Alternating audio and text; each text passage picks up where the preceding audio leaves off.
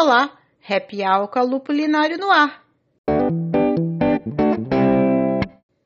Duas chapas se inscreveram para disputar a eleição para a escolha da nova diretoria da Associação Brasileira de Cerveja Artesanal.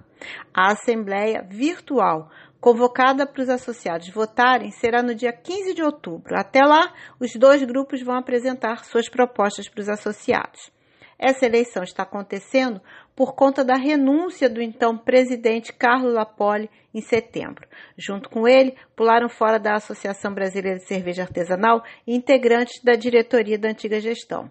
A saída de Lapoli da Abracerva, onde exercia seu segundo mandato, foi reflexo da, revelação da existência dos tais Illuminates.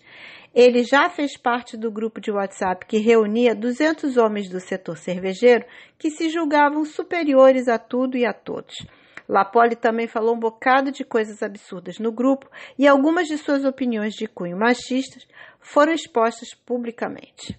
Eu não sou associada da Abra Serva, mas, se fosse, votaria na chapa 2. Conheço a maioria das pessoas que integram essa chapa e que, no conjunto, me pareceu ter mais diversidade. Para conhecer os integrantes das duas chapas, acesse www.abracerva.com.br. E a novidade cervejeira em termos de negócio é o anúncio da fusão de duas marcas gaúchas, Suricatoeiros e Distrito Brewpub. Como resultado, será criada a Cubo Companhia Cervejeira. A suricata é uma cigana criada em 2015. A Distrito, como o nome diz, é um brew pub que foi criado em 2016. Ambos têm sede em Porto Alegre. Com a união, as marcas pretendem ampliar o mercado de suas produções para fora do Rio Grande do Sul. Desejo sucesso para a nova Cubo Companhia Cervejeira. E essa semana, um dos idealizadores do Slowbrew Brasil, Maurício Leandro, informou que não faz mais parte da diretoria do evento. Ele se desligou por motivos de saúde. Ano passado, ele infartou perto da data de realização do festival, mas mesmo assim participou do evento. Junto com a informação a respeito do seu afastamento da direção do Slowbrew, ele lançou uma sugestão com cara de manifesto. Na sua opinião, a venda de ingressos para a realização de um evento, como nos moldes do Slow, impossibilita o desenvolvimento do próprio festival.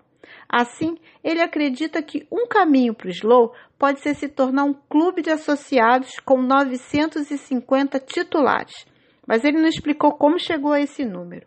Cada titular teria o direito a convidar três amigos para desfrutar das novidades cervejeiras oferecidas pela marca Slow Brew. Na sua opinião, com esse formato será possível ter menos marketing, menos imposto, menos ações judiciais, menos blá blá blá e mais qualidade em todos os setores do festival. Eu confesso que não entendi exatamente como seria o funcionamento do clube. E apesar do Maurício frisar mais de uma vez no seu comunicado que aquela era uma opinião particular de uma pessoa que não faz mais parte da direção do evento, Fico me perguntando até que ponto está rolando um spoiler do que será o Slowbrew Brasil em 2021. E eu pergunto, o que você achou dessa ideia?